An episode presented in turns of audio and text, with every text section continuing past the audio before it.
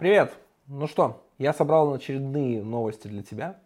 Расскажу много чего интересного, потому что повыходило много всяких крутых апдейтов, множество чего нового в Jetpack, много всего мы услышали от Kotlin, вообще в принципе в этой атмосфере плохо чего повторило. А Apple вообще просто меня шокировало тем, что они смогли сделать, и Xiaomi, конечно же, последовал за ним следом. Заваривай себе что-нибудь горячее или, в принципе, просто бери то, что тебе нравится попить. И сейчас будут самые крутые новости в мире мобильной разработки.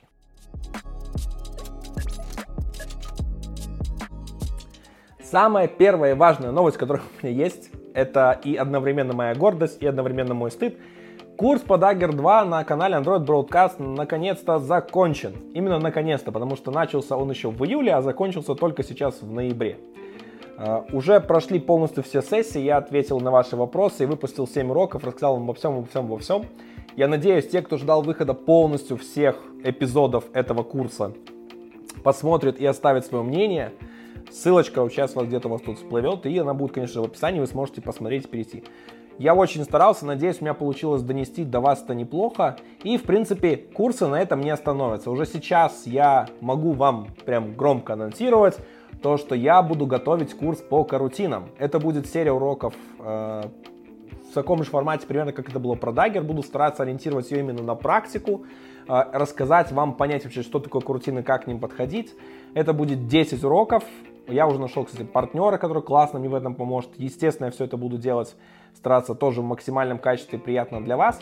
Но как раз-то курс по Dagger меня научил о том, что не нужно уже э, выпускать все так сразу. Я сначала буду стараться снимать как можно больше материала, то есть как минимум я сниму первые 5 уроков, только потом начну что-то выпускать.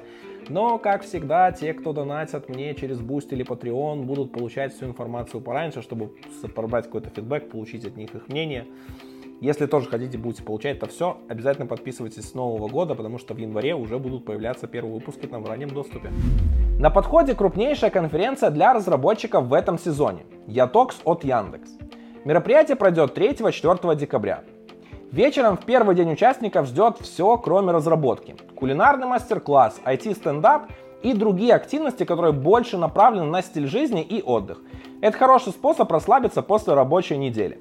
Но вот второй день это уже пора специализированных треков, которых будет аж целых 6. Фронтенд, бэкенд, ML, mobile, продукт и lifestyle. В рамках всех треков будут выступать ведущие специалисты российских и международных компаний. Мобильный трек также состоит из достойнейших экспертов и известнейших лиц мобильного сообщества. Я буду тоже выступать на конференции с докладом про Compose и расскажу, какой взгляд Google предлагает на организацию архитектуры Android-приложений, который построен на основе нового UI-фреймворка. Уже хотите все это увидеть? Тогда рассказываю как. Конференция пройдет полностью онлайн и будет бесплатной. Чтобы участвовать, вам лишь нужно пройти предварительную регистрацию по ссылочке из описания к этому видео. И ничего не планируйте на 3-4 декабря, потому что действительно будет классно. Встретимся на конференции. Я думаю, все вы знаете библиотеку Каспресса. Конечно, действительно популярное решение для того, чтобы устраивать автотесты. И ребята уже классно позволили решить множество проблем системы Android View, но им не хватало одной важной современной штуки, чтобы быть прям совсем крутыми. Это поддержки Compose. И вот теперь в Каспрессе появилась поддержка Compose с выходом версии 1.4.0. Если вы уже себя это юзаете, хотите тестировать, получать всякие крутые преимущества настройки над вашим Compose UI и лучше его проверять, Каспресс 1.4.0 в этом вам поможет. Как всегда, оцените, посмотрите, репортите баг, баги или какие-то у вас есть запросы по вещам. Ребята довольно оперативно реагируют и стараются все-все-все поддерживать. Если вы интересуетесь машинным обучением, machine learning, а, то вы однозначно знаете про такое решение TensorFlow и однозначно его версию для мобильных устройств TensorFlow Lite. Так вот, она активно развивается, впрочем. И, как вы могли уже слышать из моего доклада про то, что мобильной разработки не будет через 5 лет, это, кстати, не так. Если вы смотрели доклад, если не посмотрели, то посмотрите. Современные процессоры очень делают большой упор в том, что выставлять туда железо, которое способно ускорять работу нейронок, то есть машинным обучением, с этими всеми вещами, что прям все было бы круто, круто, современно. Так вот, TensorFlow Lite в последнем обновлении добавили поддержку, возможность обучать модельки прямо на устройстве. Не только их запускать и загружать, которые готовы там где-то уже на бэкэнде, а именно прямо на устройстве все это обучать и потом куда-то аплодить. Вот это прям классно. Сейчас фича поддерживается пока только на андроиде, хотя, в принципе, если вы тут, что вам еще нужно. Но совсем скоро уже будет выдержана, выдержана, вы, выдержана, выпущена поддержка под iOS. Поэтому смотрите, проверяйте. Вообще ML это прям крутая штука. Я, кстати, готовлю доклад на ближайшую конференцию про это. Расскажу вообще про возможности ML, что в системе Android есть и что можно прям взять из коробки. Не то чтобы прям вот нужно тренировать свои модельки. Обязательно потом выложу его к себе на канал. Вполне возможно, когда вы даже смотрите это видео новости, уже оно есть на канале. Поэтому Huawei App Gallery начала рассылать разработчикам письмо следующего содержания. Там говорится о том, что с 1 февраля 2022 года все приложения обязательно должны будут поддерживать x64 архитектуру. Для новых приложений это уже в феврале, а для старых это в сентябре. Пока не говорится, что будет отказ от X32, то есть говорится именно о том, что нужно обязательно будет выкладывать версию X64 в дополнение к X32, если она вам нужна. То есть X32 становится опциональной. В Google Play это требование есть давно, поэтому я, в принципе, думаю, тем, кто выкладывается в Google Play и Web Gallery, это вообще, в принципе, уже все равно, потому что это уже давным-давно сделано, поэтому несущественно повлияет. Я думаю, мало кто выкладывается только в Web Gallery. Но у меня стал главный вопрос, а вообще случится когда-то такой-то момент, что приложение откажутся от поддержки ARM V7 э, и останется только ARM V8, который как раз 64-битный режим и поддерживает. Вообще, потому что скоро уже начнут процессоры в 2022 году, пообещали, что появятся процессоры на ARM V9. И вообще, в принципе, вот есть ли еще нужда в э, X32 девайсах на старой версии а, ARM? Вообще существует ли как много? Я знаю, потому что есть старые устройства, и я знаю, что низкобюджетные устройства, вот прям там самые дешевые, они выходили на процессорах старых, которые поддерживают только 32. Но это не, не современный процессор. Все современные процессоры уже пилят на x64. Только вот старые какие-то дешевые решения были на X32. А вы как много сталкиваетесь вот с устройствами, которые до сих пор только на X32? Пробовали у себя убрать вообще поддержку X32? Пишите обязательно об этом в комментариях, будет интересно почитать. Вышел Kotlin 1.6.0. Принципе, хорошая новость. Э, но, например, я до сих пор не смог его нормально попробовать на своем проекте, который я пилю, потому что у меня там есть Compose. А Compose завязан на э, плагины компилятора Kotlin, и фактически пока Compose не поддерживает 1.6.0, я не могу обновиться до 1.6.0. Но я как минимум почитал того, что там нам рассказали, рассказали и показали интересного.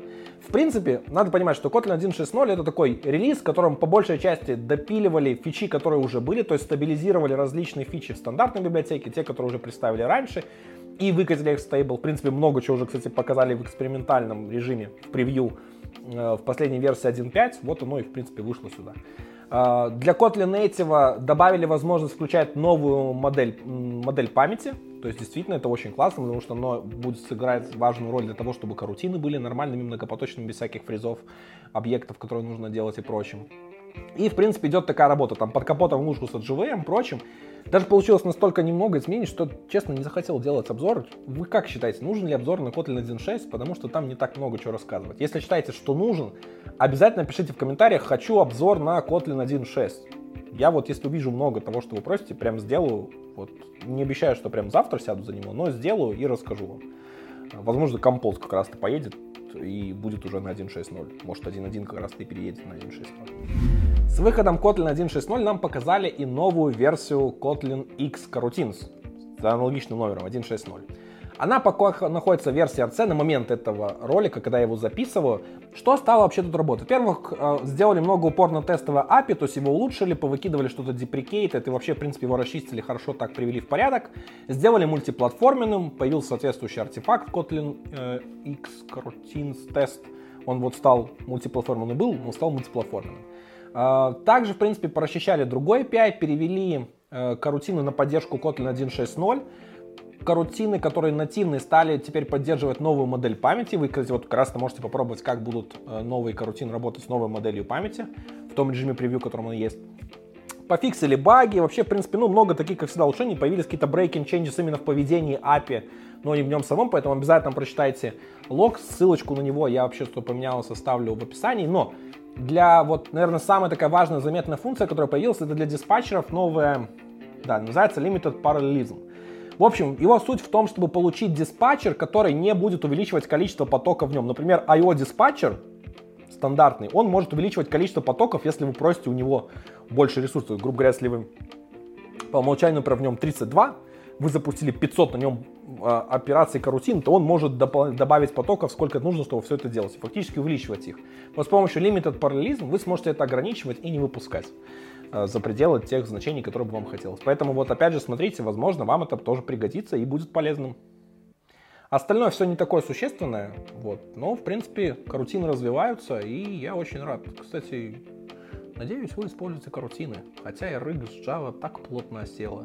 Прям, наверное, плотнее ее только Android View осядет в нашей разработке и фрагменты. А Compose не стоит на месте и активно развивается. Помимо того, что в этом году, в 2021, мы получим стабильный Compose мультиплатформ, так уже готовится к релизу Jetpack Compose 1.1 для андроида, там много новых возможностей, всякие улучшения, надеюсь, и 1.6 Kotlin поддержится.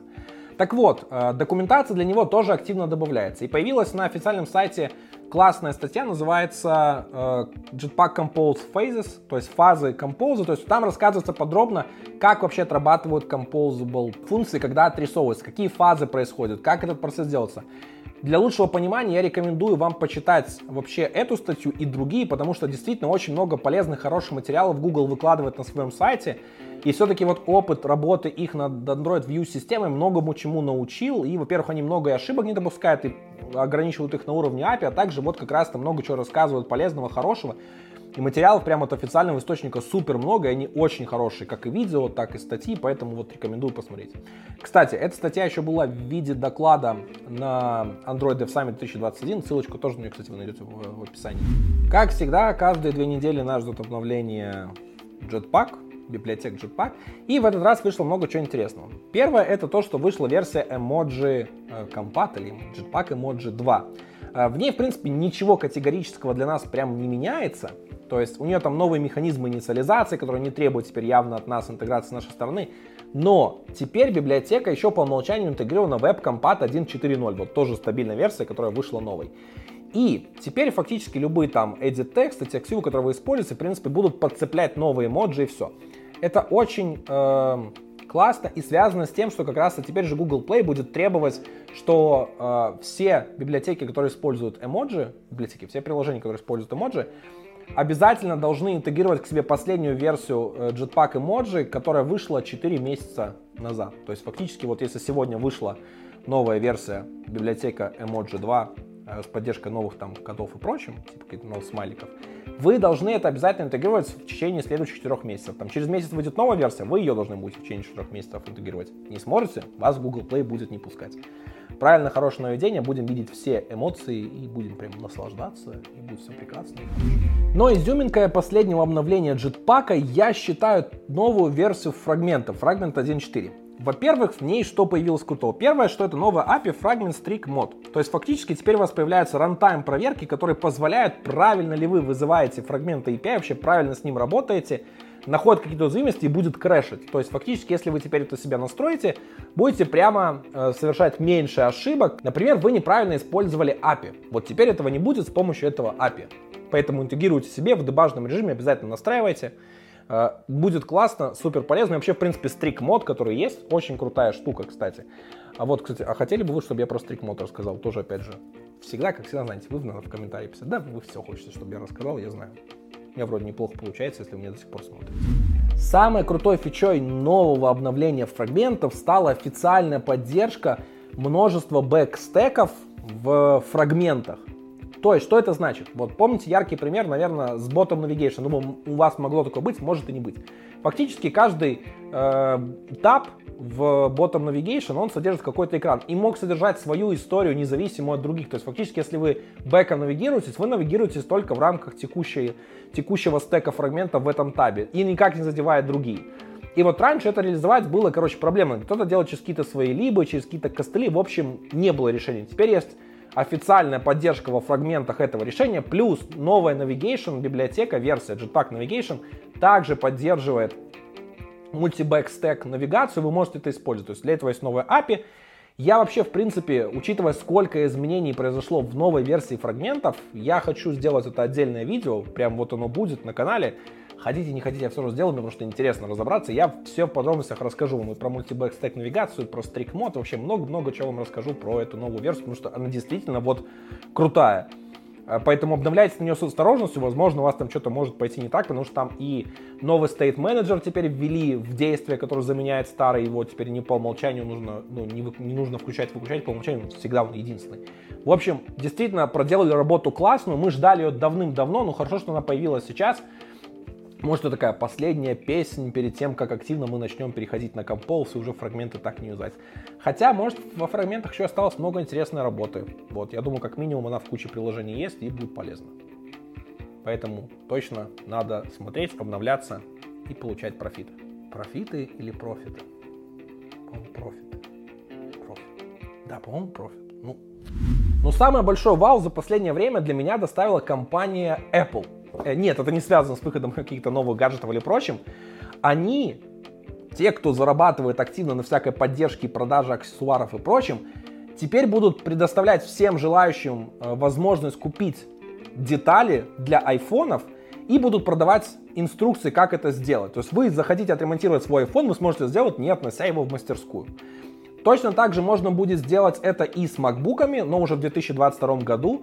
И фактически компания Apple типа открывается, вот то, что с ней борется, что дать право на ремонт, фактически не добившись того, что еще прям это не, не узаконили, не сделали, Apple уже это дала. Но я, например, боюсь ремонтировать свой телефон сам, и фактически я все равно понесу его, скорее всего, в мастерскую, потому что там все-таки сделают профессиональный вопрос. Насколько Apple потеряет этого решения, я не знаю.